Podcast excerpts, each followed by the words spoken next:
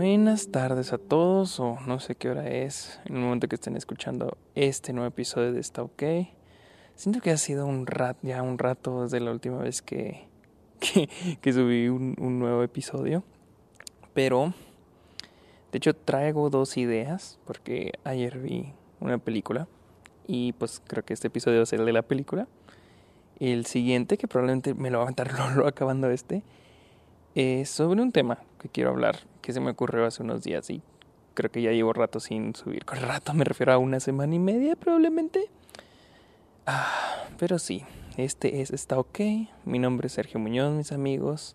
Gracias por estar aquí en un nuevo episodio de este podcast que al parecer a muchos sí les está gustando. Yo pensé que, que no que no les iba a interesar, pero al parecer sí. Al parecer sí hay gente que lo, que lo ve. Así que quiero hablar, no sé qué tanto va a durar este episodio, no sé qué tanto va, voy, qué tanto voy a hablar. Pero el día de ayer vi una película que se llama La Bonheur, La Bonheur, en español es La Felicidad. A ver, vamos a ver cómo se pronuncia La Bonheur. Y sé que yo también pinches clases de, de francés, pero a ver, aquí tengo, ah, que nunca falla. Ok, aquí está. Vamos a escucharla. Le bonheur. Le bonheur. Ok, la bonheur. La bonheur o la felicidad. Le bonheur. Como sea la verga. Recuerden seguirme en Twitter e Instagram como arroba el Sergio Muñoz, eh, ir a Letterboxd, a Patreon, y ya se la saben. Les digo, no sé qué cuánto va a durar, ni siquiera planeaba hablar de esta película. Es más, ni siquiera planeaba este ni siquiera planeaba verla, sino que ahorita en este momento estoy en, en Delicias, mi ciudad natal. Vine a visitar a mi familia y, y a veces me traigo mi, mi Roku.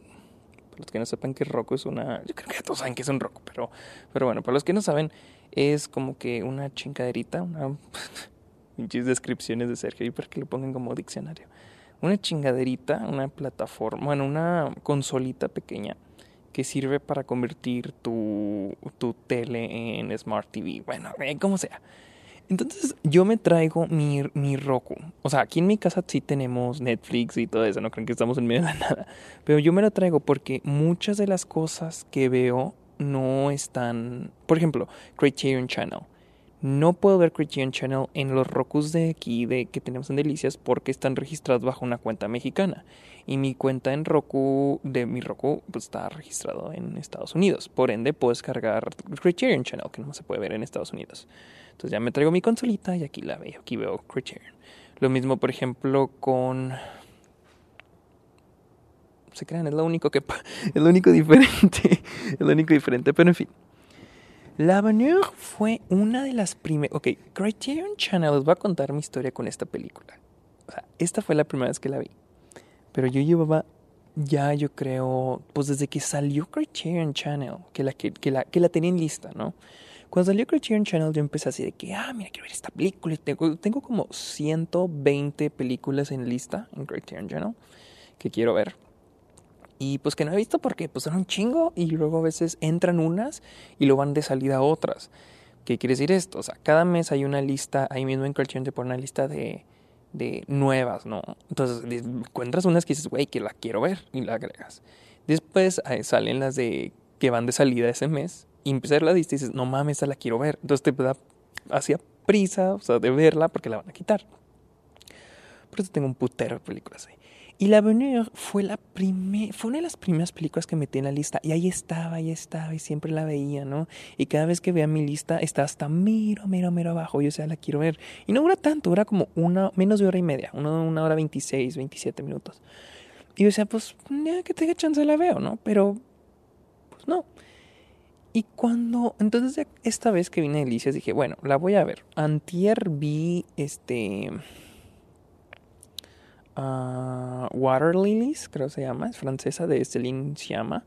Y ayer quise ver esta, La Bonheur, que en español es La Felicidad, de Agnes Bacta, una que es considerada una de las mejores directoras de, cine, que falleció el año pasado, creo que falleció, el año antepasado, en 2018, no recuerdo. Y de ella solo he visto tres películas, ya con esta cuatro. He visto Cleo de 5 a 7, He visto um, Black Panthers, que es un, un documental, un corto documental. Oh, y otra que se llama De Acote de, creo, de Acote no sé qué chingados. Que también es un, es un corto documental. Esas eran las únicas películas que he visto de Agnes Bacta. Y yo tenía muchas ganas de comprar el paquete de películas de Criterion con todas las películas de Agnes Bacta, que cuesta un huevo. Entonces, por si alguien me las quiere regalar, ahorita están en descuento, ahorita que es noviembre, están en descuento en Barnes Noble y creo que en Amazon, Estados Unidos, por si alguien me las quiere regalar. Pero bueno, entonces vi La Venue. ¿Por qué quiero hablar de esa película? Me gustó un chingo, la neta me gustó muchísimo. Fue algo inesperado porque, pues hay películas, bueno, se escuchan muchas bajas porque estoy en el patio de mi casa. Eh, es, ustedes saben que hay muchas películas que como que en algún momento las escucharon hablar o en, alguna lista o alguien se la recomendó. Por ejemplo, habrá gente que nunca ha visto 2001 dice en el espacio, ¿no? Entonces cuando empiezan a ver la peli, pero han oído hablar de ella, ¿no? Han hablado un chido, han escuchado hablar de ella un putero. Entonces cuando ven, empiezan a ver 2001 dicen en el espacio ya tienen una clara imagen de lo que va, lo que puede pasar, lo que pueden esperar, lo que o lo que podría ser su reacción al final de la película o durante la película. Por ejemplo, de Agnes Bagdad, Cleo de 5 a 7, yo ya, la, yo ya había escuchado hablar de ella un, un chingo, un chingo. Entonces era de que, bueno, la quiero ver. Entonces, ya cuando empiezas a ver la película es como que ya traes una imagen de lo que, de cómo vas a reaccionar o, de, o ya vas pensando que, ok, voy a ver una buena película. Yo siento que a veces por eso muchas películas decepcionan, o sea, porque te las pintan mucho o escuchas mucho o incluso tú mismo ya como que ya se escuchó mucho hablar de esa película y una vez que la ves es como que ah bueno no tal vez su reacción no fue tan grande como es para otros pero en fin de esta película fue todo lo contrario nunca había hablado nunca había escuchado hablar de esta película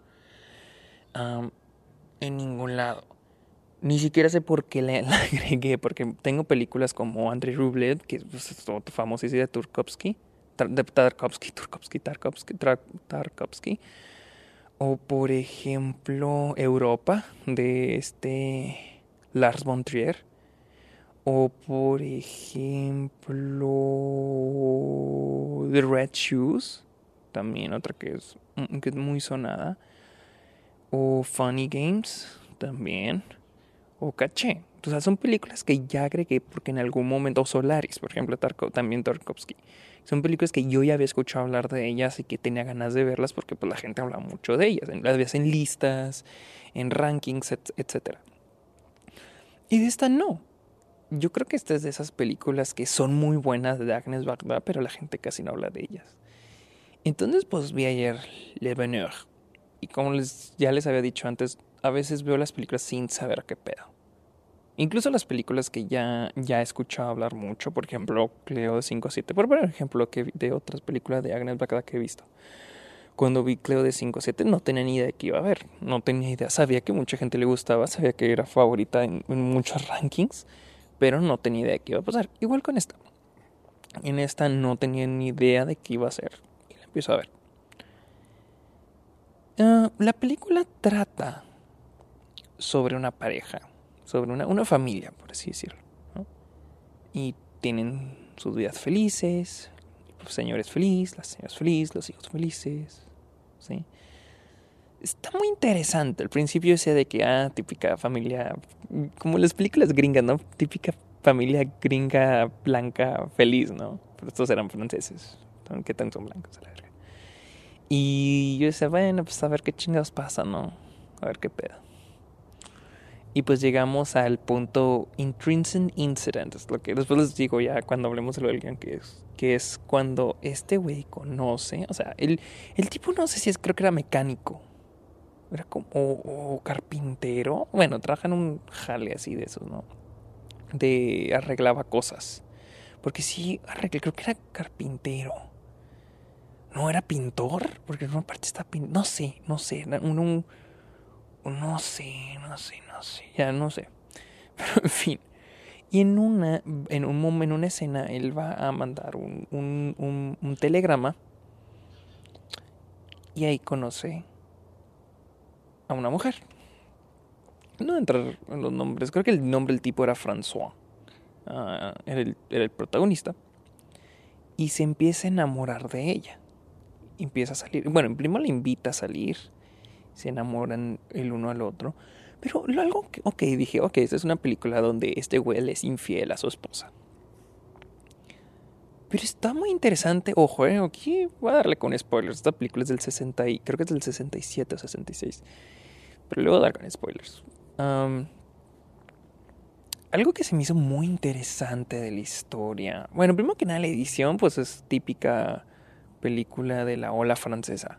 Muchos cortes, mucho, se experimenta mucho con los cortes, ¿no? Que me, que me gusta, la neta, sí me gusta mucho que hagan eso. Ah, de la ola francesa no crean que soy de que la ola francesa me encanta. Porque, por ejemplo, no he visto que tantas películas de la ola francesa. He visto, por ejemplo, a Godard. Y pues de Godard, pues están ok. Las de Godard están bien, están bien. O sea, no soy fan de él. No soy fan de él. Sé que a mucha gente le gusta y mucha gente que dice que oh, uno de los mejores directores. Está, me gusta bien, está bien. Pero me gusta la forma en que editan estos directores de la ola francesa que tratan de romper las reglas y tratan de contar historias de otra manera. Eso se me hace, eso se me chido. Y Agnes Bagdad sí hace mucho eso en esta película. Uno, no tanto como lo hace Godard, pero, pero lo hace hay un momento, hay un momento bien chingón que tengo en mi cabeza en el que los dos personajes, François y la chava de, que, conocen en Telegram, déjenme buscar el nombre de los, de los personajes, ah, para no verme tan pinches ignorante.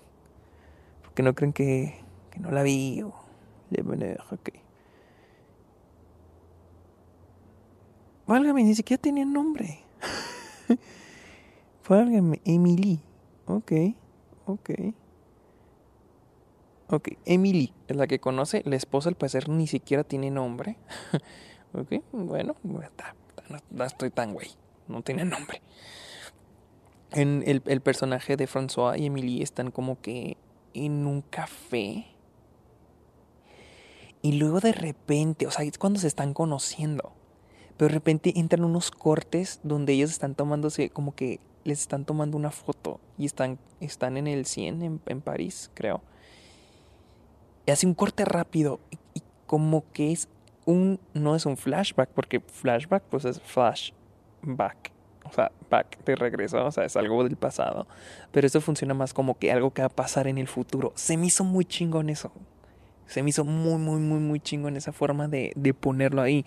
Y, y, y, y, y hasta como que te da un algo porque en ese momento que la conoce es como que, güey, le va a poner el cuerno a su esposa. Entonces, en ese momento te meten el, la toma esta donde están juntos, posando, Emily y François. François. Y este, dices, verga, ya va a salir con ella. Pero ok. La razón por la que me gustó mucho, ya les he dicho, es la historia y el guion. Están muy bien escrita y es algo muy... O sea, hay un momento donde uno cree que le va a poner el cuerno, donde la va a engañar, que la va a engañar. Sin embargo, el personaje no lo ve así. Pinches hombres, malditos hombres a la verga. No lo ve así, pero no crean que por, por típico hombre. Lo ve porque dice, él dice que él sigue amando a su esposa y a sus hijos. Pero que también ama a Emily, o Emily, como ven en francés. Entonces está bien, está muy interesante, ¿no? Está, está muy padre, la neta sí se la recomiendo mucho porque, o sea, trata sobre que este güey busca la felicidad en dos, o sea, en dos mujeres, ¿no? Por ejemplo, él, él habla, pero está muy interesante tener la reacción de las dos, o sea, porque al final del día no se lo esconde a su esposa, después se lo dice y, a Emily y con Emily, que es su amante, le habla mucho a sus esposas que mi esposa es así y me encanta estar con ella y es muy divertida y que no sé qué y la amo mucho y vamos a ver cómo y uno dice verga güey o sea imagínate ser Emily o sea estás de sentir bien de la chingada no les digo está muy interesante les digo, está muy, está muy padre. Probablemente, ¿cuánto llevo hablando de esto? Como 14 minutos, les digo. No, no, no, tal vez no dure mucho. Pero sí, sí se la recomiendo mucho porque no, creo que yo no había visto una película que trate este tema no es tanto la infidelidad, más bien el... Este, amigo, a mí, a mí me explotó mucho la cabeza porque estaba pensando en que, oh, o sea, o sea, las relaciones que son abiertas, creo, o sea, que cada quien puede andar con quien quiera.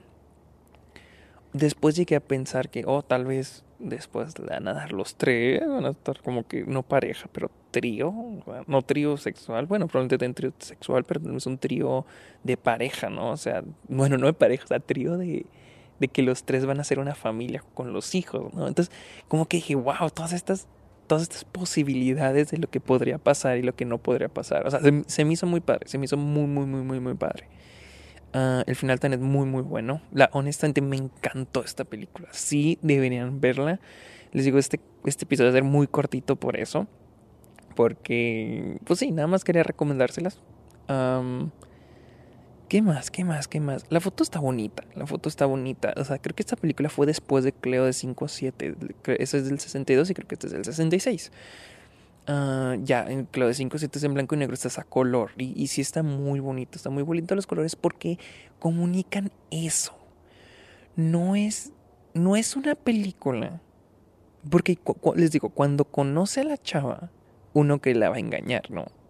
y esto se va a ir para abajo. O sea, esto va a irse literal. Como esas películas de.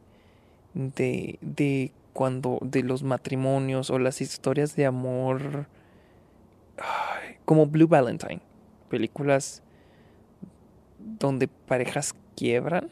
O donde. donde. de desamor, tal vez es el nombre, no lo sé. Y yo, yo dije, bueno, esta película ser de eso. Pero no, o sea, literal es sobre la felicidad. Porque el tipo, el François, dice de que, no, o sea, es que tú me haces feliz, pero ella también me hace feliz. Que sonara muy, muy, muy pinches egoísta, pero digo, ok, la lógica del personaje, la lógica de ese güey. Y al menos Emily lo acepta. Y su esposa después medio lo acepta. Pasan algunas cosas que no les, eso sí no les voy a decir. Pero dices, ok, esa es la lógica, la psicología de este personaje. El yo soy feliz. O sea, porque el güey ni siquiera se nota que esté preocupado por se lo voy a ocultar a mi esposa. No, no. O sea, el güey, este. El güey simplemente.